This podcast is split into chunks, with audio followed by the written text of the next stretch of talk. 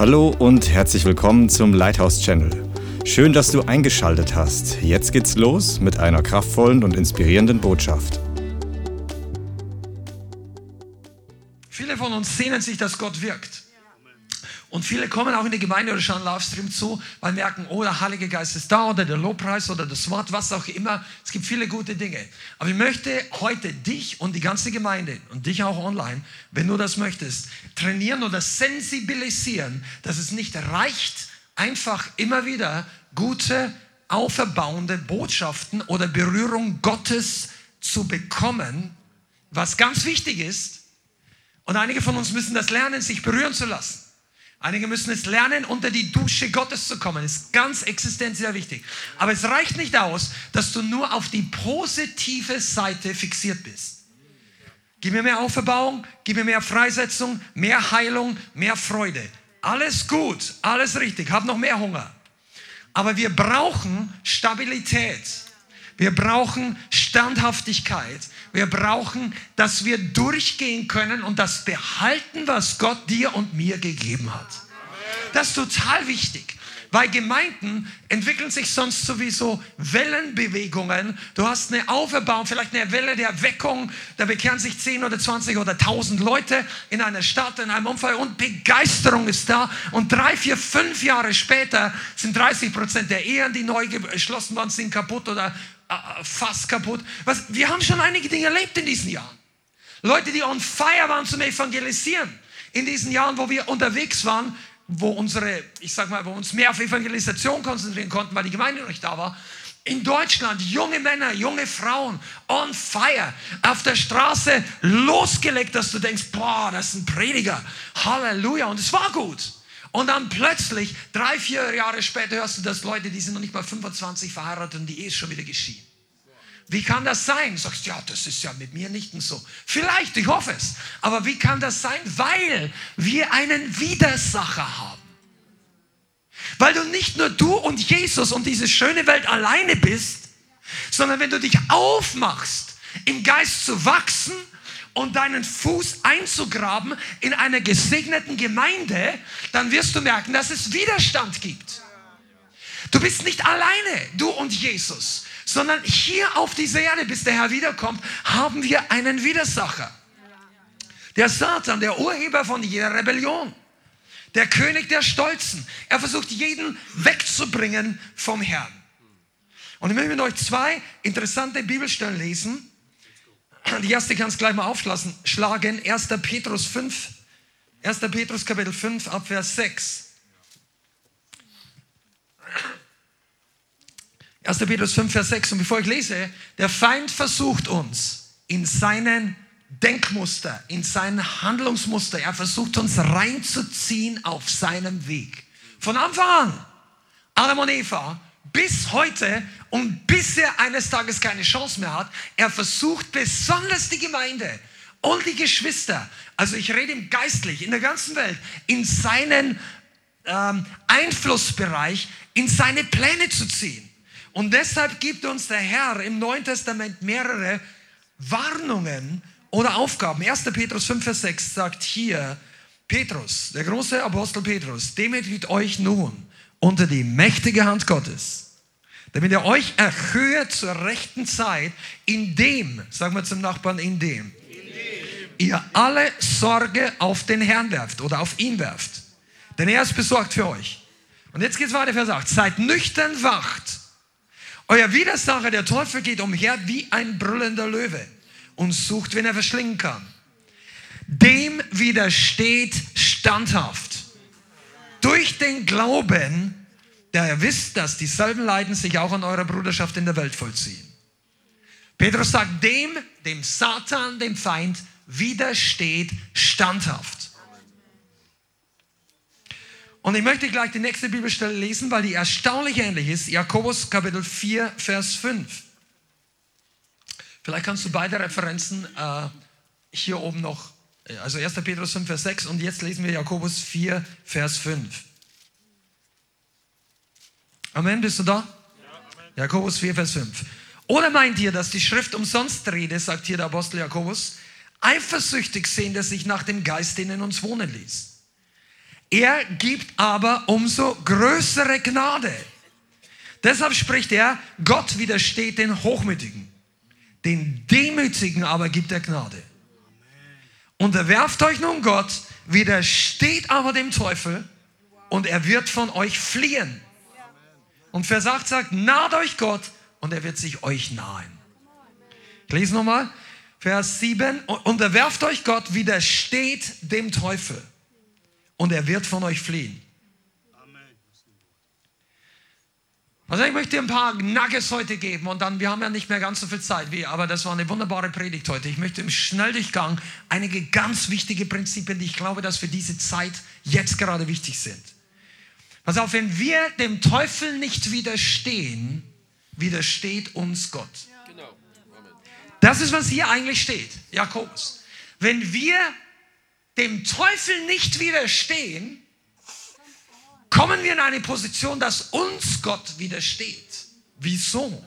Weil hier die Bibel sagt, den Demütigen gibt er Gnade, aber Gott widersteht den Hochmütigen.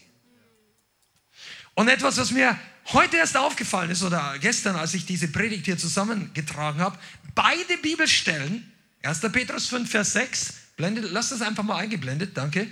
Und äh, Jakobus 4, Vers 5, also im 1. Petrus 5 heißt es, demütigt euch nun unter die mächtige Hand Gottes, indem ihr alle Sorgen auf ihn werft. Das ist zum Beispiel schon mal eine praktische Anweisung, wie du dich demütigen kannst. Wirf deine Sorgen auf Gott. Mach dir keine Sorgen. Sorgen machen bei Kenntnis des Bundes ist Hochmut. Ich muss es ein bisschen vorsichtig formulieren, weil manchmal sind wir alle dazu versucht, uns Sorgen zu machen. Aber wenn du wirklich weißt, wie groß Gott ist, wenn du wirklich weißt, dass er durch seinen Bund alles uns verheißen hat, der hat jetzt, okay, das heißt jetzt nicht, dass du morgen gleich einen Ferrari bekommst. Vielleicht irgendwann in deiner Zukunft, vielleicht auch morgen, aber wenn nicht, der Herr hat verheißen, dass er dich nicht allein lässt, dass, er, dass du nicht pleite bist, dass er dich dorthin bringt, dass er dir gute Dinge gibt und viele geistliche Dinge. Wenn du das weißt und der Bund das beinhaltet, dann ist Sorge der Ausdruck, nein, das glaube ich nicht, ich muss das selber machen. Verstehst du das? Ja, ja, Gott schon, aber das, ah, bei mir ist es anders, irgendwie klappt. Und Sorge bedeutet, du mischst dich in die, in die, in die Aufgabe Gottes ein, für dich zu sorgen. Mit deinem Herzen, du beginnst Gott sagt, nein, Gott, das, das, ich muss das irgendwie selber, oh nein, ich schaff's nicht und du machst dir Sorgen. Und Gott sagt, lass die Finger aus meinem Business und dein Business läuft besser. Amen. Das kann, da kannst du schon kauen und nach Hause gehen, das wäre schon genug. Aber es wird, das ist erst ein Teaser. Pass mal auf. Und die Bibel bringt an dieser Stelle 1. Petrus 5 und im Jakobus 4 beides Male, wenn es darum geht, widersteht dem Teufel. Vers 9 in Petrus heißt, widersteht standhaft dem Teufel durch den Glauben. Und im Jakobus sagt Jakobus, unterwerft, unterordnet euch Gott, widersteht dem Teufel. Beides Male kommt der Zusammenhang mit Demut. Könnt ihr das sehen hier? Das ist ganz wichtig. Demut ist der Schlüssel zum Widerstand gegen den Feind. Ein demütiges Herz ist dein Schlüssel, dem Feind effektiv widerstehen zu können. Das ist so fantastisch. Die meisten von euch haben noch nicht mal ansatzweise verstanden, sonst würdet ihr jetzt hier irgendwie Amen. tanzen. Das ist wirklich so. Demut ist der Schlüssel. Die meisten von uns, und ich nehme mich selber mit rein, wir brauchen mehr Offenbarung über göttliche Demut.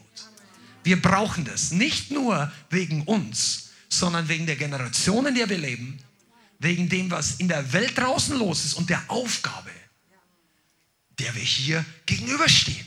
Besonders in der westlichen Welt.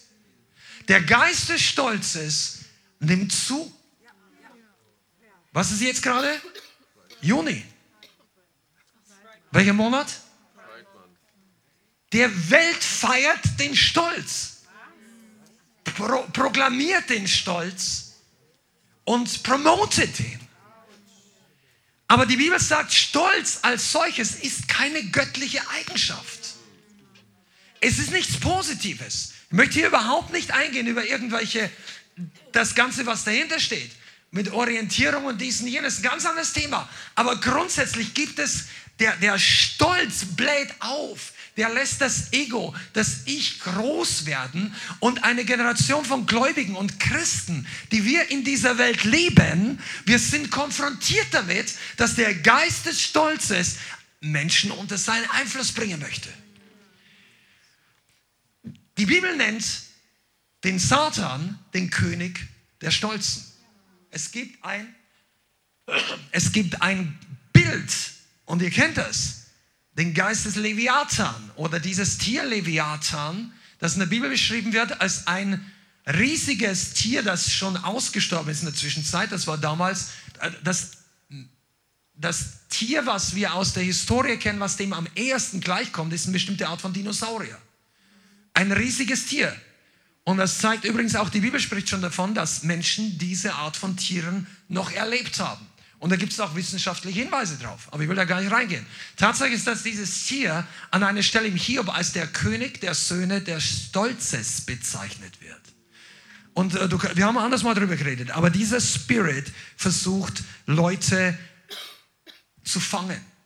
Und wenn Stolz unser Herz erreichen kann, wir werden den Plan Gottes nicht erfüllen.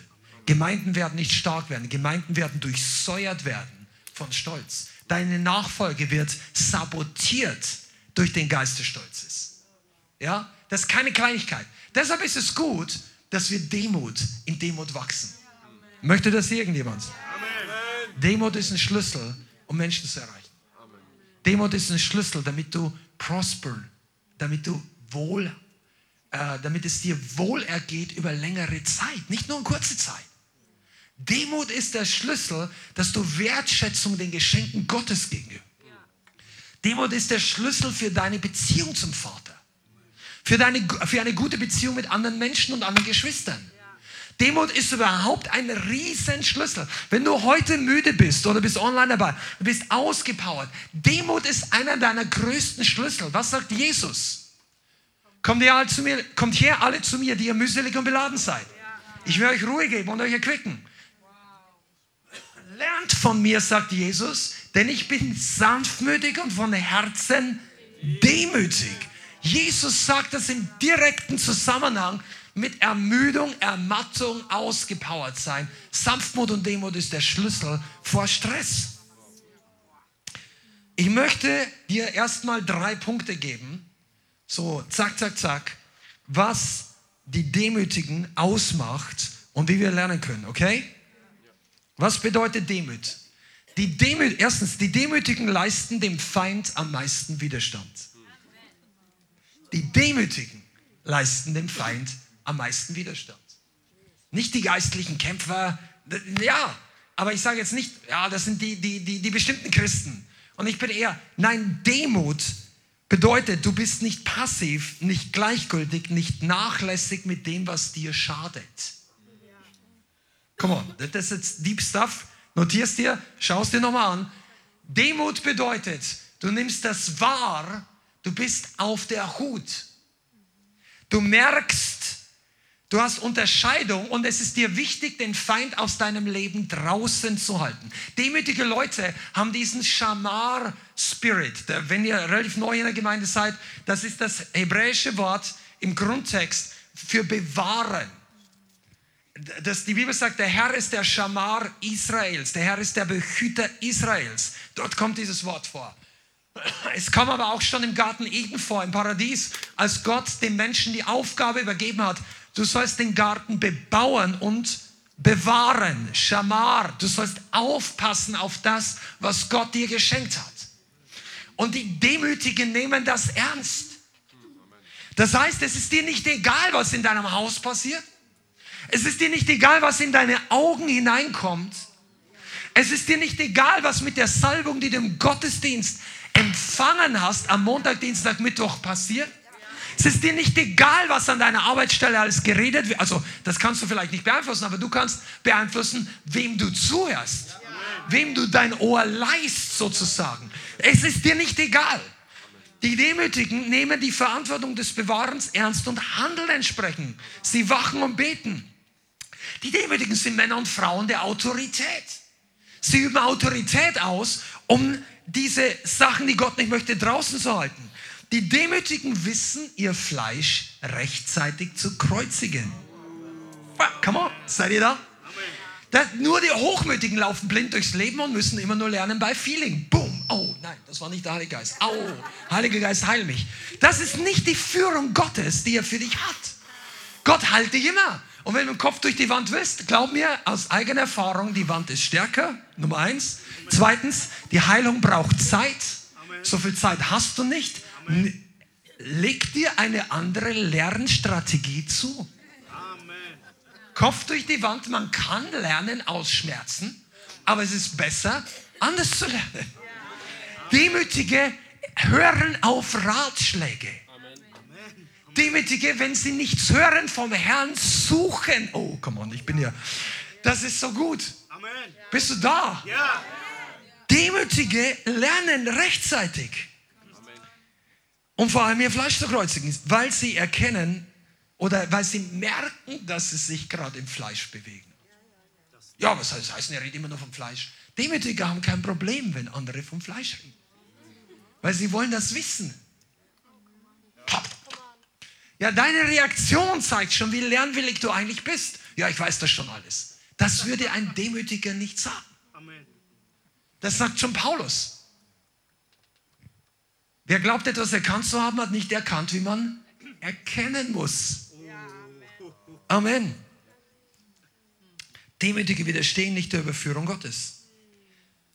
Also das war der ganze große Punkt, dem Feind Widerstand leisten. Ich sage dir eins, wenn du regelmäßig herkommst, wenn du die Kraft Gottes empfängst, wenn du das Wort Gottes hörst, wenn du mitgehst mit dir, der Herr wird an dir arbeiten, der Herr wird dich freisetzen. Einige von euch haben mächtige Befreiung erlebt. Ihr werdet wachsen im Geist. Aber es ist eine Schule des Widerstandes, des Widerstehens. Du bist auch nicht nur in einer Glaubensschule, du bist auch in einer Schule des dem Feind widerstehen. Weil sonst brauchst du die gleiche Seelsorge siebenmal. Das will weder Gott noch dein Seelsorger noch du. Und alle Seelsorger sagen, das ist so. Du möchtest eigentlich rauskommen und frei bleiben. Und frei bleiben hängt was mit deiner Fähigkeit des Widerstehens. Hängt davon ab. Deshalb reden wir heute drüber. Und das ist wieder so eine Predigt, wo nicht gleich jeder drauf springt und klick, klick, ich will sofort das sehen. Und Geist hat zu mir geredet und er hat mir auch gesagt, mach dir keine Sorgen, die Leute werden später zu schätzen lernen. Die Themen, die du brauchst, wenn du in Situationen reinkommst, oh, ihr Fleisch zu kreuzigen. Wisst ihr, dass das etwas ist, was gut ist für die Gemeinde? Die Gemeinde ist nämlich nur stark im Geist. Nicht das Leithaus oder unsere Gemeinde, sondern die Gemeinde Jesu. Wir sind nicht in unserer eigenen Kraft. Stark, fähig, gut, schön, qualifiziert, talentiert. Das alles im Geist. Nicht durch Herr oder Macht oder Kraft, sondern durch meinen Geist. Der Geist ist das, was wir auf Erden bekommen haben. Der Heilige Geist, das Kostbarste. Und im Fleisch wird uns der Heilige Geist nicht viel nützen, also außer dass er uns führt oder überführt oder uns offenbart. Und deshalb ist es gut, wenn du dich so weit demütigst, dass du sagst, okay, ich möchte lernen, ich muss das lernen, aus dem Fleisch in den Geist zu kommen. Das ist jede Woche in einem bestimmten Punkt eine gewisse Challenge. Aber das ist eine gute Challenge. Das ist nicht Verdammnis, das ist nicht nur ständig mühsam, das ist nicht nur Schwarzbrot, Christentum. Nein, das, das schmeckt nach Sieg. Man, ich kann überhaupt nicht verstehen, wieso Leute irgendwann mit dem Thema geistlichen Kampf irgendwie keine Aufhebung. Weißt du, Sieg macht Spaß. Wenn deine Schulden bezahlt werden, dann hast du auch kein Problem, über Finanzen zu reden. Die meisten Leute haben immer nur Probleme, ihre Rechnungen zu öffnen, wenn sie zu wenig auf dem Konto haben. Ich rede genau, also ich weiß genau, wovon ich rede. Aber weißt du was? Das muss ja nicht so sein. Wenn du im Glauben gehst, wenn du Sieg hast, dann fürchtest du dich nicht mehr vor geistlichen Auseinandersetzungen. Weil du weißt, der Herr ist mit dir. Und Demütige leisten dem Feind Widerstand. Zweitens, Demütige nahen sich Gott am meisten. Ich bin noch bei Jakobus. Diese Stelle. Verstehst du? Wir haben gerade gelesen, Vers 8. Naht euch Gott und er wird sich euch nahen. Kurz vorher sagt er, unterwerft euch Gott, widersteht dem Teufel und er wird von euch fliehen. Dann sagt er, naht euch Gott und er wird sich unter euch nahen. Demütige Leute nahen sich Gott. Die warten nicht, bis, der, bis, der, bis die Gemeinde sagt, ja, lasst uns mal in die Gegenwart Gottes kommen. Bis der Coach sagt, du, ich glaube, dein Gebetsleben hat ein bisschen abgenommen. Du solltest das selber sehen und deine Motivation. Die Demütigen sagen, Heiliger Geist, ich jage dir nach. Ich will lernen, warum ich nicht immer dir so nah bin, wie ich sein könnte. Demütige Leute, die sind nicht in erster Linie mit den Dingen der Welt beschäftigt und lassen sich nicht ablenken von den irdischen Dingen. Okay? Die irdischen Dinge. Weißt du eigentlich, dass der Teufel jahrtausende lange Erfahrung hat, wie er Menschen ablenken kann? Jahrtausende. Und wir sind drei Jahre Christen, denken wir haben alle. Ich sage nicht, dass der, der Feind ist unter unseren Füßen. Du hast den Verstand Christi. Du hast die Weisheit Gottes, wenn du dich ausstreckst. Aber lass uns, der Feind ist besiegt. Und wie Rainer Bonke gesagt hat, er ist eine Maus mit einem Lautsprecher. Amen. Er ist, er klingt wie ein brüllender Löwe, aber das ist eine, ein Effekt in seiner Lautsprecheranlage. Trotzdem musst du wissen, dass wenn du ihn glaubst, was aus seinem Lautsprecher kommt, dann wirst du Niederlagen erleben. Weil wir werden, der, was sagt, äh, äh, 1. Johannes 5, Vers 4, das ist der Sieg, der die Welt überwunden hat, unser Glaube. Wenn wir aber dem Feind unser Ohr leihen und glauben, was er sagt, werden wir nicht überwinden und wir nahen uns Gott nicht. Wenn der Herr nicht deine Quelle ist, wird es irgendwas anders werden. Das ist so, Fakt. Wenn du, wenn du nicht gern betest, du wirst dir was anderes suchen, was dir Spaß macht. Ja, ich, ich komme in die Gemeinde, weil die Gemeinschaft ist so gut. Preis dem Herrn, aber du solltest nicht aus diesem Grund zuerst kommen. Das ist okay. Die Gemeinschaft soll gut sein. Leute sind hier, um dir zu helfen. Wir können grillen, wir können mal Party machen mit den richtigen Parametern. Also nicht, nicht diesen hier hochprozentiges, sondern einfach Freude ist Teil der Christen. Amen. Aber du, die, eine Gemeinde ist, weißt du, kein Mensch. Die Gemeinde ist der Leib Christi. Der Leib hat ein Haupt. Das, was dich an einer Person normalerweise am meisten interessiert, wenn du irgendwie nicht total durchgedreht bist, ist doch der Kopf. Da, da kommt das raus, was er sagt. Da siehst du in seinen Augen und seinem Gesichtsausdruck, was die Person wirklich ausmacht. Manche Leute könnte man gar nicht erkennen, wenn du jetzt ähnliche Körperbau aufstellst und du einfach den Kopf verdeckst oder so. Der, der, der Haupterkennungsmerkmal einer Person ist doch der, das Haupt. Oder? Der Herr ist das Haupt. Du kommst in die Gemeinde nicht wegen dem Glieder, sondern wegen dem, wegen dem Herrn. Und deshalb brauchst du eine enge Beziehung mit ihm. Und das ist eine gute Gemeinde, die dich lehrt, den Herrn zuerst zu suchen. Und nicht die Welt und dann nebenbei christlich zu leben, damit du nicht ein schlechtes Gefühl hast, bis der Herr wiederkommt. Damit du keine verdammt, ja, ich bin ja auch noch christlich. Ja, aber wenn du, boom, boom, wenn du diese Frau, wovon der Mund übergeht, da ist das Herz voll. Wovon geht dein Mund über? Die Demütigen nahen sich dem Herrn am meisten. Amen. Und, ähm, und dann kommt der dritte Punkt. Ich springe einfach ein bisschen nach vorne. Die Demütigen sind auch die, die am meisten Gnade empfangen können. Gnade. Wir alle brauchen Gnade. Es ist nur Gnade, es ist nicht Leistung, selbst Fleischkreuzigen oder all diese Dinge. Selbstdisziplin ist nicht unsere Leistung, es ist Gnade. Aber wir, wir treffen eine Entscheidung dafür. Aber wenn wir hochmütig sind, dann wird es nicht funktionieren dass du Jesus dich nahst und dass du Gnade annimmst. Weißt du eigentlich, dass Leute, die schnell andere Leute verurteilen, meistens gnadenlose Menschen sind? Ich rede von verurteilen, nicht beurteilen. Das ist ein ganz, ganz wichtiger Unterschied. Du sollst und darfst unterscheiden, ob eine Lehre von Gott ist, ob die Frucht göttlich ist, die in einem Dienst oder bei einem Menschen hervorkommt. Das ist alles kein Verurteilen. Verurteilen ist, wenn du diese Person aburteilst, wenn du sie persönlich bestrafst mit deinem Verhalten oder wie auch immer, solange du keine Autorität oder in, in, ist ja ein Unterschied, ob du ein Teammitglied hast, der die ganze Sache halb explodieren lässt und sagst, so Freund, ich glaube, mit dieser Reifehaltung, mit dieser ist hier kein Platz, da musst du leider rausgehen aus diesem Team. Das ist eine andere Sache, aber wenn du einfach eins zu eins einem Bruder, einer Schwester gegenüber bist, du solltest die Leute nicht sozial strafen für etwas, was dir nicht schmeckt. Haben wir jetzt selten gesagt, okay? Es gibt wenige Stellen, wo Paulus davon redet, dass du mit bestimmten Geschwistern keinen Umgang mehr hast. Aber das ist klar definiert. Das ist nicht der Normalfall. Und das garantiert nicht jeder, der aus unserer Gemeinde weggeht. Come on, Jesus. Es gibt Leute, die du besser nicht mehr über den Weg läufst, weil sie mit einer komplett verkehrten Haltung weggehen. Aber jeder, der sagt, jeder, der von uns hier weggeht, der ist so, der, das ist total Irrsinn. Das Gnade bedeutet, du hast mit den Leuten mehr Geduld als sie mit dir. Ja, ich weiß nicht, ob das kann. Das kann niemand, aber Gott schenkt es dir. Amen. Gott gibt uns Gnade, wenn wir demütig sind. Wenn wir sagen, okay, nein, ich habe es nicht verdient. Ja, ich habe nicht verdient, wie der mit mir umgeht.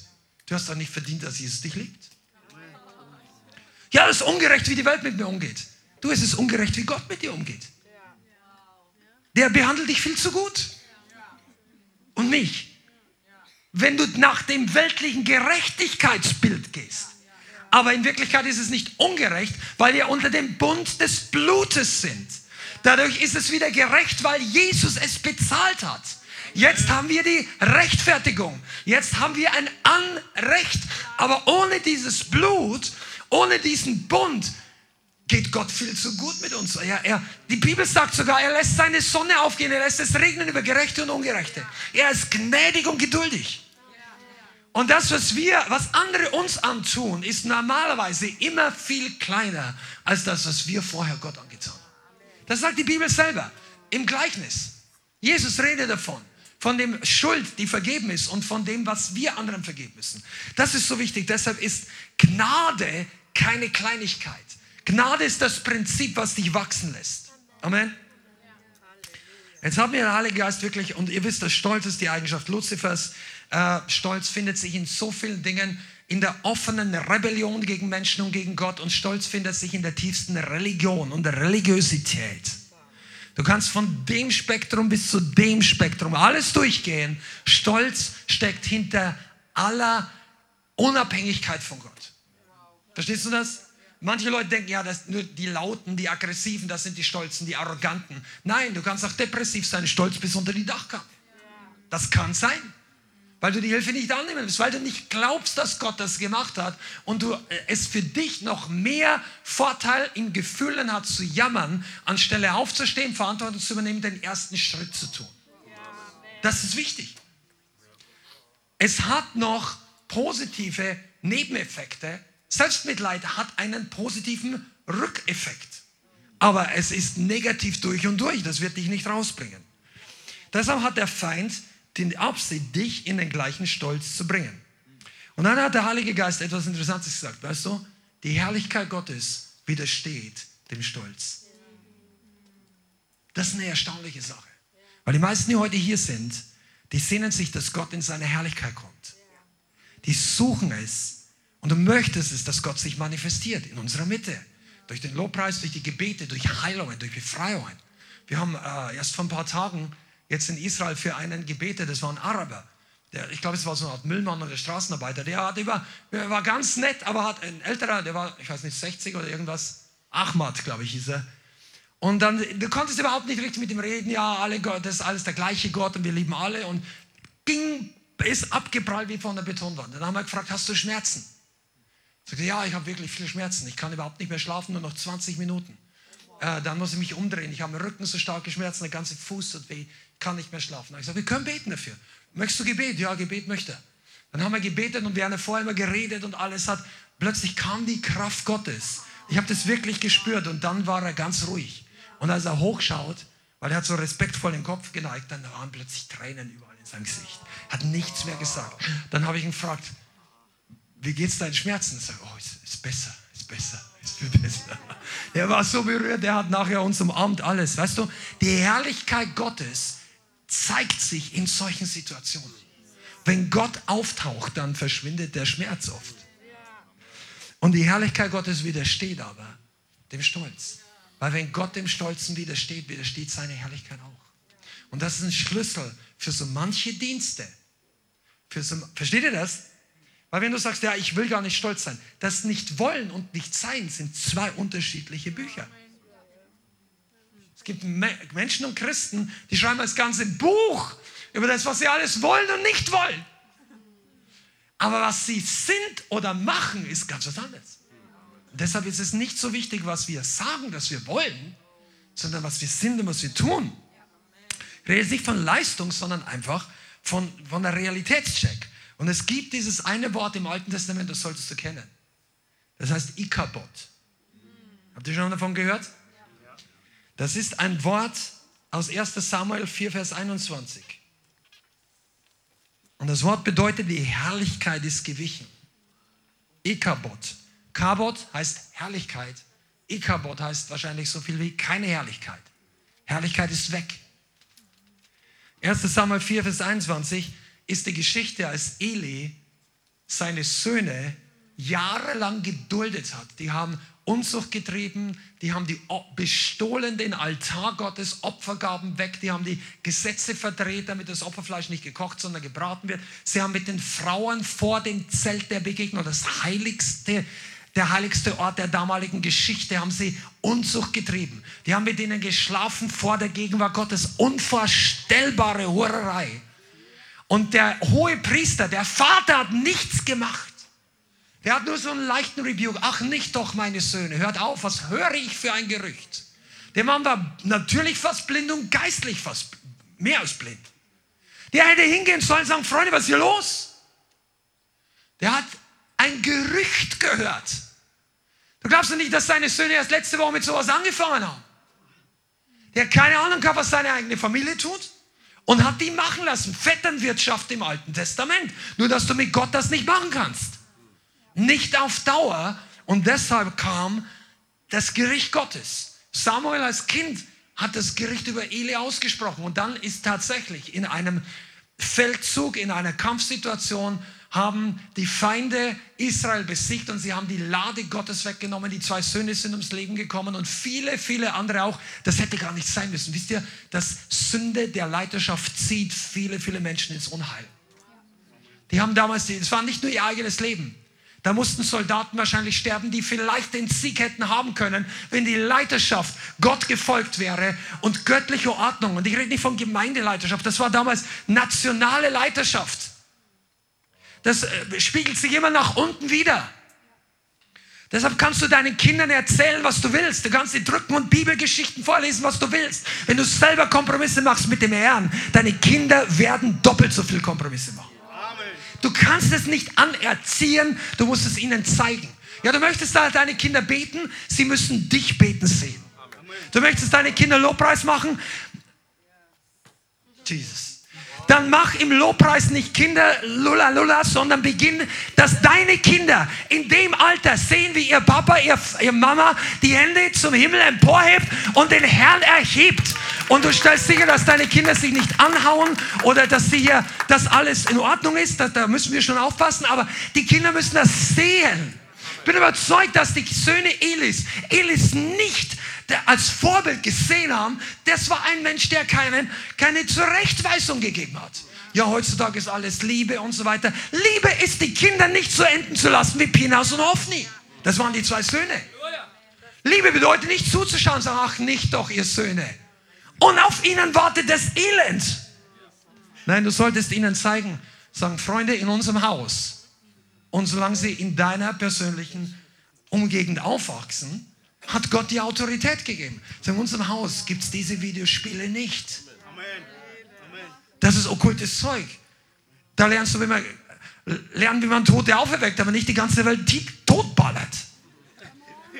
Meine Güte, ich sage nicht, dass jedes Videospiel vom Teufel sein muss. Das sage ich nicht. Das sagen wir auch als Gemeinde nicht. Aber du musst unterscheiden können, wo du die Türen öffnest für okkulte und dämonische Kräfte, für die Herzen der ganz unverfälschten Kinder.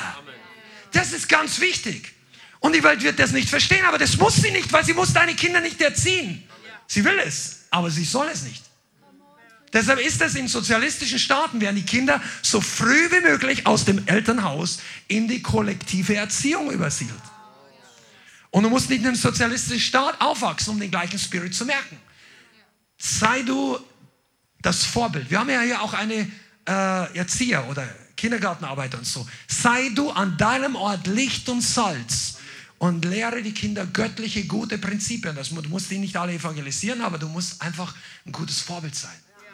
Weißt du, man kann auch zwischen zwei Kindern, wenn die sich um Bonbon streiten, Gerechtigkeit schaffen. Sagen, lass das mal sein, das gehört dem. Ist das für euch fremd? Wir müssen doch eine andere Predigt einschieben.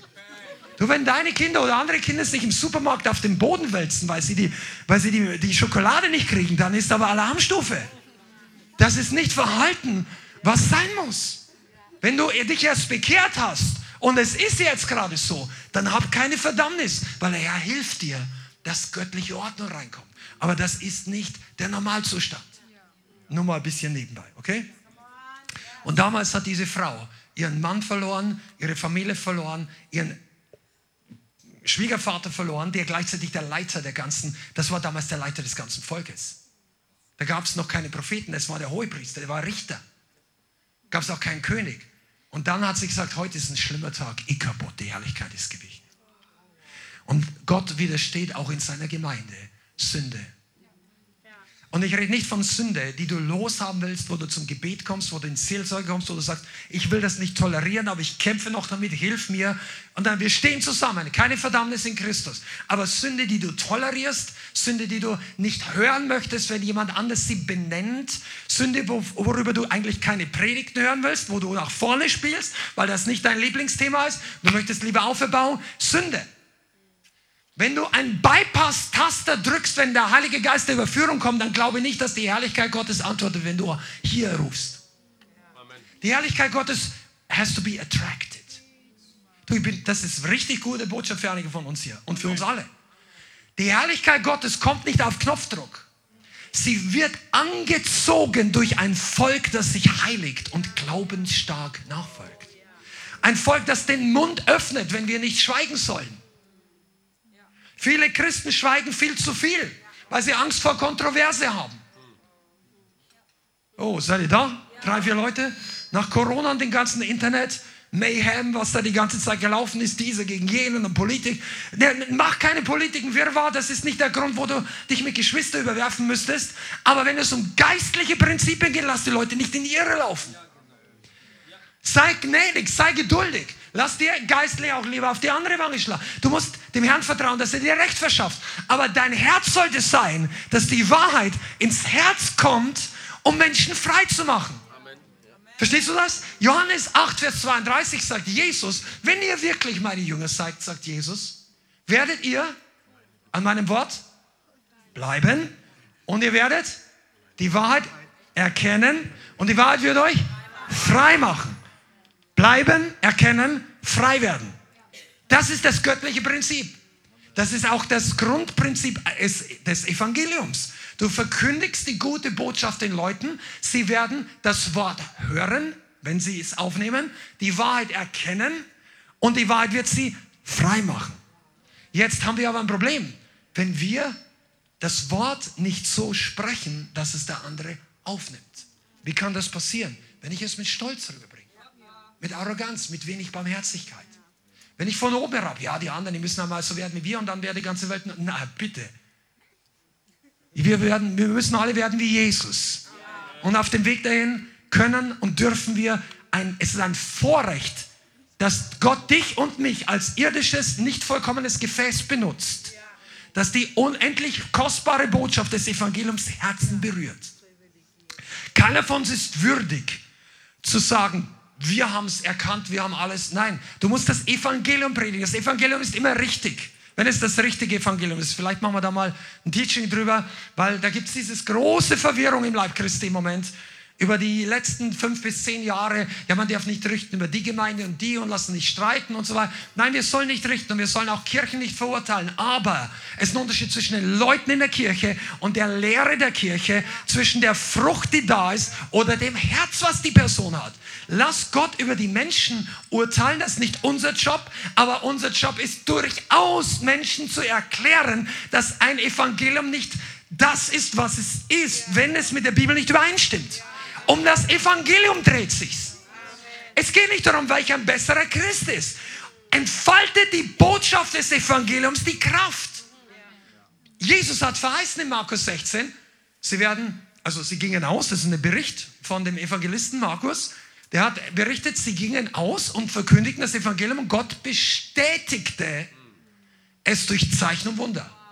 Gott wird aber nicht bestätigen, wenn wir unsere eigenen Traditionen, unsere eigenen Vorlieben oder wie ich öfter mal so etwas übertragen gesagt habe, Schweizer Käse verkündigen, alles rausschneiden, was uns nicht gefällt, ersetzen durch wohlangenehme Botschaft und dann bestätigt nichts. Ja, Gott wirkt heute nicht mehr. Nein, vielleicht passt die Botschaft nicht. Okay, das war ein Nebenpunkt. Aber wichtig ist, dass wir demütig sind. Demütig in deinem Herzen. Du wunderst dich, dass die Leute sich nicht bekehren, vielleicht bei dir oder selten. Wie viel Zerbrochenheit hast du in deinem Herzen, wenn du jemandem erklärst, dass er jetzt Jesus braucht? Wie demütig, wie erniedrigt. Kommst du von oben herab mit dem, ich weiß das besser wie du, total schlechte Haltung. Sag nicht, dass, es, dass du nicht mehr Erkenntnis haben könntest, dass jemand, der, der komplett New Age-mäßig oder in anderen Dingen die Wahrheit des Wortes Gottes einfach nicht erkannt hat. Ja, da mag eine Erkenntnis sein, aber bist du auch im Herzen mit der Haltung Jesu? Jesus hat gesagt, Vater, vergib ihnen, denn sie wissen nicht, was sie tun. Amen. No flesh can glory in the presence of God. Die Herrlichkeit Gottes zeigt sich nicht auf ein Opfer, das im Fleisch gebracht wird. Ich komme nochmal auf ein anderes Thema, okay? Wir, wir, wir kommen gerne in die Gegenwart Gottes. Wir, wir, viele von euch kennen Prinzipien der Anbetung, Prinzipien des Gebets. Du bringst dein Lobopfer auch, wenn du dich nicht so danach fühlst. Du kommst in die Gemeinde und möchtest lernen. Alles gut. Aber wenn du das im Fleisch mit deinem eigenen Willen tust, das Feuer wird erstens nicht fallen, zweitens die Herrlichkeit Gottes wird nicht automatisch da sein. Und hier möchte ich dich einfach mal challengen. Küsst die Herrlichkeit Gottes, das, was du betest und das, was du aus dir herauslegst. Vielleicht nicht immer, aber gibt es Momente, und wenn ja, wann? Und wie kannst du das vergrößern? Die Welt wartet darauf, dass die Söhne Gottes offenbar werden und die Herrlichkeit Gottes offenbar wird. Die Gemeinde ist dazu da, nicht damit wir absitzen, bis die Uhr tickt und Jesus. Die Gemeinde ist dazu da, die Herrlichkeit Gottes zu manifestieren in der Welt. Da spielt deine Frisur untergeordnete Rolle oder de, deine Bildung, deine Hautfarbe, deine Kleidung, ob sie der Geschmack deiner Kleidung, du solltest die wichtigsten Dinge bedeckt haben, das ist sehr wichtig. Aber ansonsten, all die äußerlichen Dinge sind nicht das Zentrale. Können die Menschen die Herrlichkeit Gottes auf dir sehen? Und wenn nicht, kann es sein, dass das Prinzip kein Fleisch soll sich rühmen in der Gegenwart Gottes. Das ist übrigens 1. Korinther 1, Vers 29. Das können wir uns mal kurz anschauen. 1. Korinther Kapitel 1.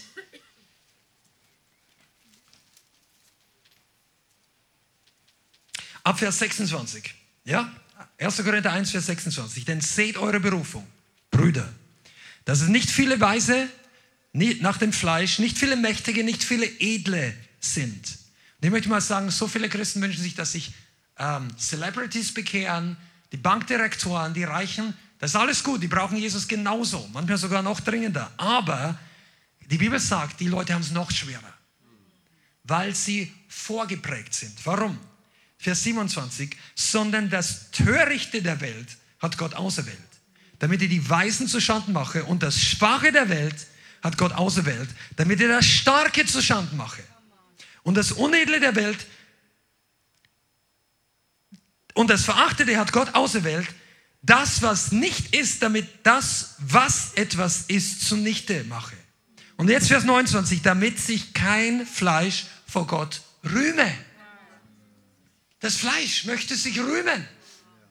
ihr dir gerne Zeugnis gebt. Stell sicher, dass dein Fleisch hier vorne schweigt und der Geist durch dich das dem Herrn die Ehre gibt. Ich glaube nicht, dass wir grundsätzlich dauernde Probleme damit haben, aber das ist auch wichtig, weil sonst bekommt Gott nicht die Ehre. Amen.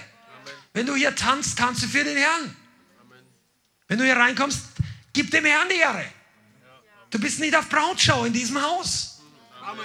Oh. Amen. Du kannst sehr wohl eine Schwester oder einen Bruder finden. Aber diejenigen, die, die, die angezogen werden, das sind diejenigen, die dich vielleicht interessant finden, weil du den Herrn anbietest. Amen. Weil dein Leben für den Herrn ist. Ich, jetzt, jetzt, ich, man sieht schon, wie wir vorne, wer jetzt alles durch die Gedanken, kopfmäßig durchgeht. Wir haben hier überhaupt nichts, dass Beziehungen entstehen. Gar nichts dagegen. Überhaupt nicht. Aber weißt du, aus der Erfahrung der Ehen, der Eheschließungen, der Vorbereitung, Seelsorge und alles mögliche, ich gebe dir einfach diesen Tipp. Es ist viel gesünder, viel langwährend und haltbarer, geistlich positiver, wenn man auf der richtigen Basis den richtigen Partner findet. Amen. Amen. Und das Törichte der Welt hat Gott auserwählt.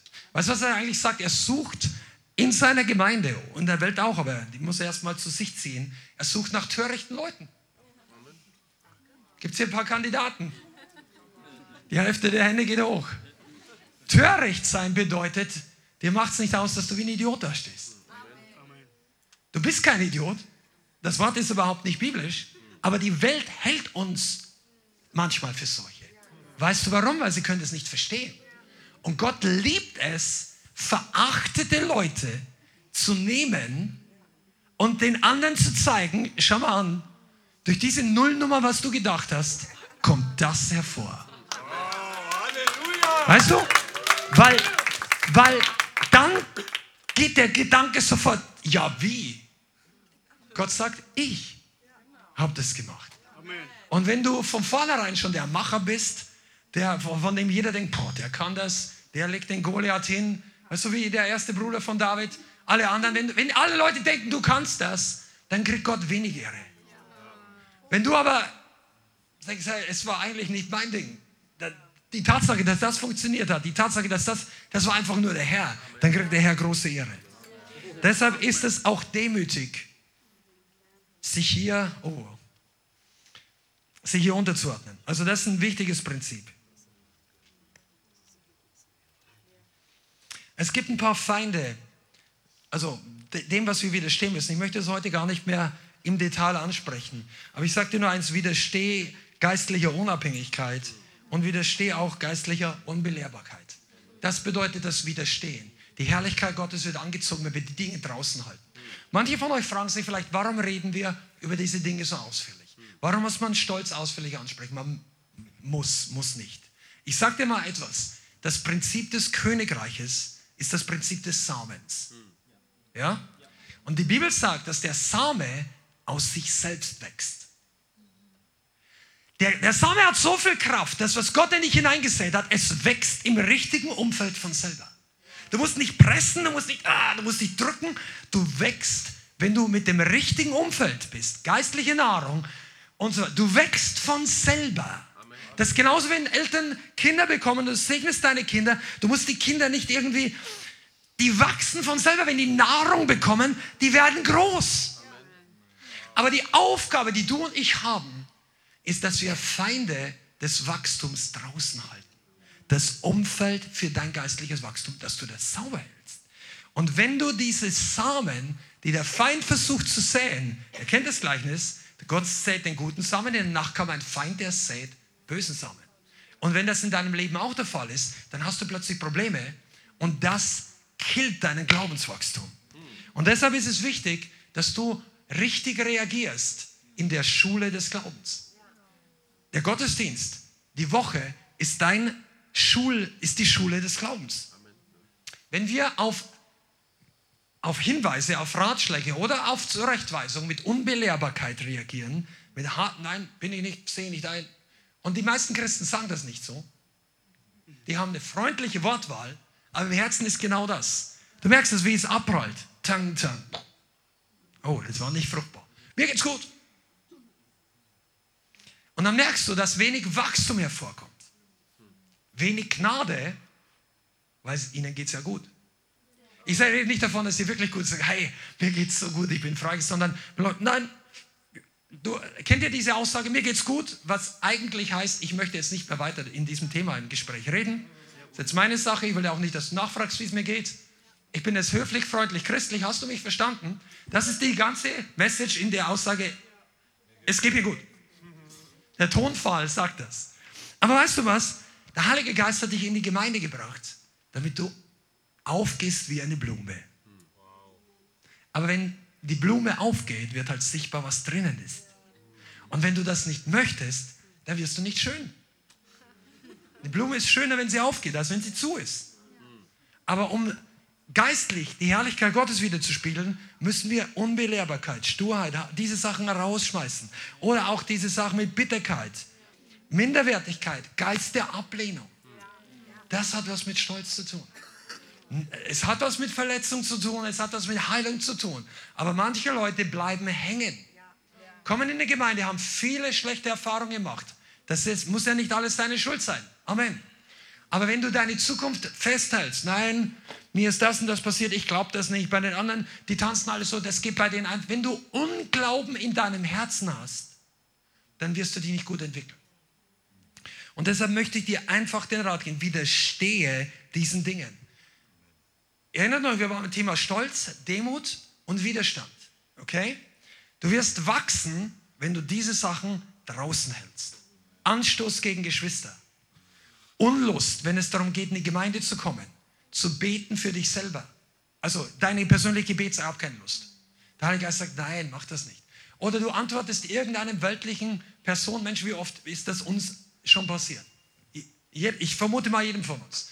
Du bist genervt und dann kommt ein Kiosk oder der Busfahrer oder der Mann, der sich in der U-Bahn neben dich setzt und, und haut halt sein, sein und du denkst, was soll der Junge? und so weiter. Und dann, dann bist du und du, du hast reagiert, wie du nicht reagieren solltest. Aber wenn du dann innerlich nicht demütig reagierst, dann, hey, langsam, Christian, komm mal runter. Was sag ich immer? Setz deinen Namen ein. Und dann sag ich, hey, jetzt bist du im Fleisch. Der, der Typ vielleicht auch, aber dein Problem ist, versteht ihr, was ich meine? Wenn wir uns dann nicht demütigen, dann geht dir der Segen des Tages vielleicht langsam verloren. Startest schon den Tag schlecht mit einem Ärger. Und ich sagte dir, das wird mehr. Es kommen mehrere Gelegenheiten, dich zu ärgern. Einige von euch lächeln. Der Tag, es gibt Tage, Jesus sagt, der Tag hat sein Übel genug. Wenn du den ersten nicht aus dem Weg gehst, das zweite trifft dir noch schlimmer. Wenn du dich am Anfang sagst, nein, ich überwinde das Böse jetzt mit Gutem, Du lächelst dann, oh, Sie haben hier wohl wenig Platz, rutscht noch ein bisschen. Ist, wie geht's Ihnen heute? Ist nicht ein guter Tag, brauchen Sie noch mehr? Stehst auf, lächelst ihn an, der ist sauer gewesen und denkt sich, weißt du, wenn etwas Gleiches mit Gleichen, da feuern die Leute sofort zurück. Stolz stachelt immer den Stolz wieder an. Das ist übrigens das Grundprinzip, wie du, deshalb sagt Jesus, vergiltig Böses nicht mit Bösen. Du überwindest das Böse mit dem Oh, mit Demut. Den Stolz der Leute konnte mit Demut. Sagen, ja, sie sehen heute wirklich schlecht aus. Kommt der, schau das. Wissen Sie was? Eigentlich haben Sie recht. Aber äh,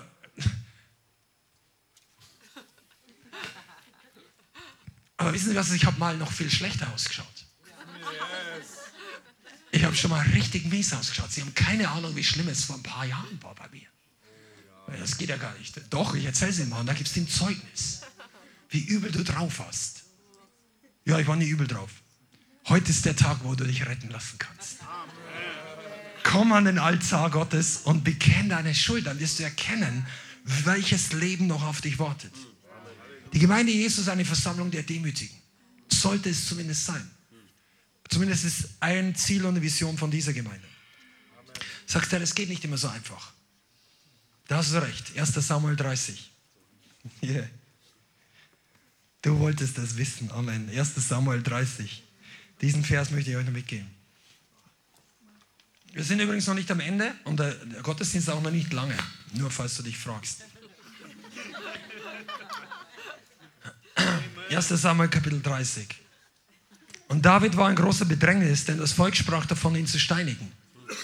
Denn die Seele des ganzen Volkes war erbittert. Jeder war erbittert wegen seiner Söhne und seiner Töchter. Aber David stärkte sich in dem Herrn, seinem Gott. Das war eine Niederlage. Alle Frauen, alle Kinder waren weg, entführt vom Feind. Sie kamen vom, ähm, von einem Kampf zurück, wo David und seine Leute nicht hätten sein sollen. Sie hätten beinahe auf der falschen Seite der Geschichte gekämpft, nämlich gegen Israel statt für Israel. Gott hat sie bewahrt, sie kommen zurück und dann hat ein anderer Feind ihr ganz Haupt und Gut und ihre Familien geraubt. Und die Leute wurden bitter und haben rebelliert gegen David. Und David hat nicht gekämpft gegen die Leute. Das wäre eine Predigt für sich alleine. Er hat sich in dem Herrn gestärkt. Ich möchte dir heute was sagen. Du fühlst dich alleine. Okay. Wahrscheinlich ist nicht, dass es so alleine ist, wie du denkst. Aber angenommen, du wärst ganz alleine. So wie David in diesem Moment. Stärk dich in dem Herrn. Der Herr hat Stärkung für dich. Der hat Zukunft für dich. Wisst ihr eigentlich, dass diese Situation, wenn du David mal studierst, dann verstehst du das. Das war der Tiefpunkt kurz bevor er wirklich König wurde, nur ein paar Tage später oder ein paar Wochen, war Saul tot. Der, der ihn jahrelang verfolgt hat, der um sein Leben ihn bekämpft hat, dem er immer wieder in seinem Herzen, seinem Fleisch widerstand hat. Er hätte Saul mehrfach töten können, was militärisch gerechtfertigt, aber vor Gott nicht in Ordnung gewesen wäre.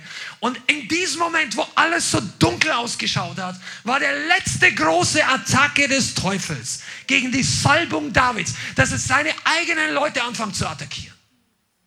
Die eigenen Leute haben ihn, ja, und David, was Gleiches mit Gleichem. Habt ihr eine Ahnung, wisst ihr überhaupt, wer euch freigemacht hat? Wer hat euch hierher gebracht? Ihr hättet sagen können, das war ich. Ihr seid am Leben wegen der Salbung, die wir die letzten fünf Jahre zusammen erlebt haben.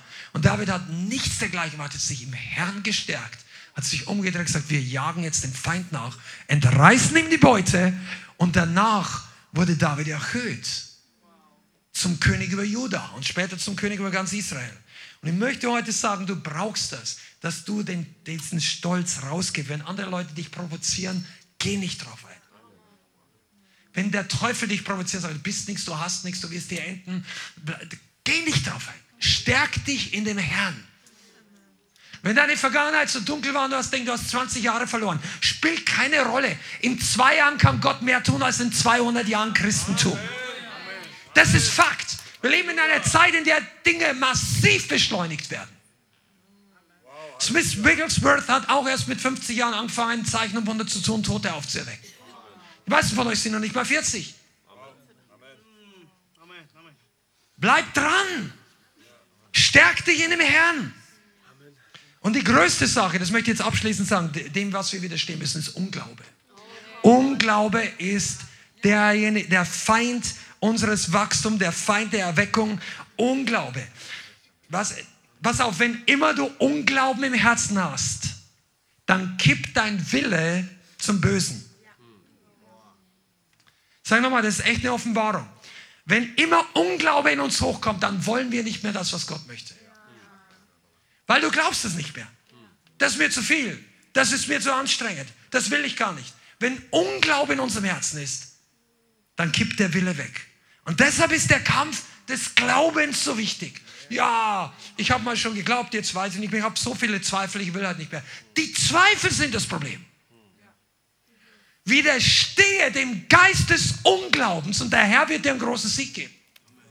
Unglauben über deine Zukunft, Unglauben über die Herausforderungen, Unglauben über das, wie du bist, wie du aussiehst, was du, was, der, der, welche Beziehungen auf dich warten, deine zukünftige Familie, deine Berufung. Dein, oh, der Feind will Unglauben säen. Und die Bibel sagt was? Widersteht dem Teufel. Widersteht dem Stolz. Unglauben ist gewurzelt im Stolz. Gott sagt über dich eines, du entscheidest dich, das andere zu glauben. Wer hat denn mehr Recht? Wer hat den Recht, der Feind oder Gott? Du hast doch erkannt, dass die Bibel das Wort Gottes ist. Ich spreche jetzt zu Christen. Wenn du es noch nicht erkannt hast, dann lass es dir zeigen von Gott. Er zeigt es dir. Aber viele von uns haben erkannt, dass Gott nur das Beste möchte. Wenn ich nicht glaube, was Gott über mich sagt, werde ich nicht das tun, was er mir aufträgt. Simpel. Wenn du nicht glaubst, was Gott über dich sagt, dass du stark bist, dass du gesegnet bist, dass du kein kleiner Wurm bist, dass du Gerechtigkeit Gottes bist. Du wirst nicht das tun wollen und können, was Gott sagt, dass du tun sollst. Deshalb ist wichtig, dass du das beginnst zu glauben und den Unglauben rauszukicken. Widersteh den Leuten, die Unglauben in dein Herz hineinsehen wollen. Du sollst den Leuten nicht als Mensch widerstehen, dass du war, im Normalfall musst du nicht die komplett cutten. Kann sein, aber muss nicht immer sein. Wichtig ist, dass den Unglauben nicht in dein Herz fällt.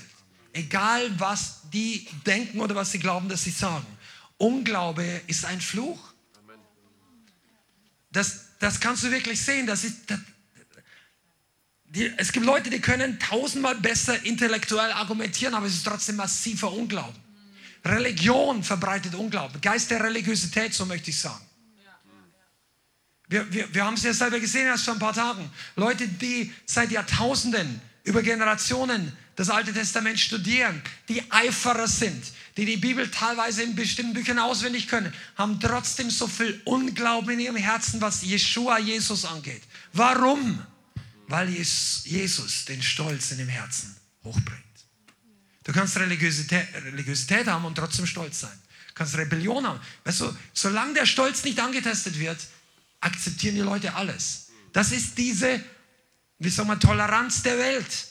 Alles wird akzeptiert. Nur wenn einer die Wahrheit spricht und sagt, das ist der Wahrheit und nicht hundert andere Wege, boom, dann ist die Toleranz weg.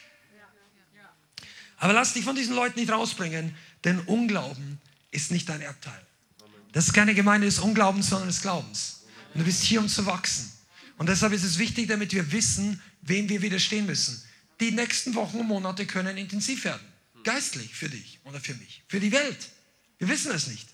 Aber Tatsache ist, dass du ein Kämpfer Gottes, der weiß, wie man widersteht, sein sollst. Und das macht wirklich Spaß. Denn wenn du die Geschichten liest, David, Josef, Daniel, Paulus, das waren alles Leute, die im Glauben herausgefordert waren und die Vorbilder der Demut waren. Vielleicht nicht immer, aber im Kern. Also am Anfang Josef hat seine Leute verraten, äh, nicht verraten, ja, seine Brüder an den Vater verpetzt, könnte man sagen. Der war nicht demütig. Aber Jahre später, als er verkauft wurde, versklavt wurde, ins Gefängnis ging und erhöht wurde, weil er treu war, gibt Gott ihm die Möglichkeit, sich theoretisch zu rächen an seinen Brüdern. Aber Josef ist so im Herzen weich geworden, dass er nur noch retten möchte. Dass er nur noch den Leuten helfen möchte, weil Hungersnot ist. Und er sagt, Gott hat der Teufel hat es für etwas Bösen äh, geplant, aber Gott hat es zum Guten gewendet. Und ich möchte das heute mitgeben, dass viele von uns, du denkst ja, versuch nicht, den Problemen aus dem Weg zu gehen, lerne zu widerstehen. Und du wirst Freude haben. Einige von euch, ihr könntet viel mehr Freude haben, wenn ihr euch die Freude nicht von Sonntag bis Samstag rauben lässt. Amen. Die Auferbau. Amen. Amen. Vielen Dank fürs Zuhören. Wir hoffen, die Botschaft hat dich inspiriert und weitergebracht. Diese und noch mehr Botschaften findest du auch als Livestream auf unserem YouTube-Channel, zusammen mit Live-Worship und vielen bewegenden Zeugnissen. Wir würden uns freuen, wenn du auch mal in unserem Gottesdienst vorbeischaust. Alle Infos dazu findest du auf unserer Webseite, auf Facebook oder Instagram. Links dazu findest du in der Beschreibung. Schreib uns gerne dein Zeugnis oder dein Gebetsanliegen unter info at lighthouse.center. Tschüss und bis zum nächsten Mal.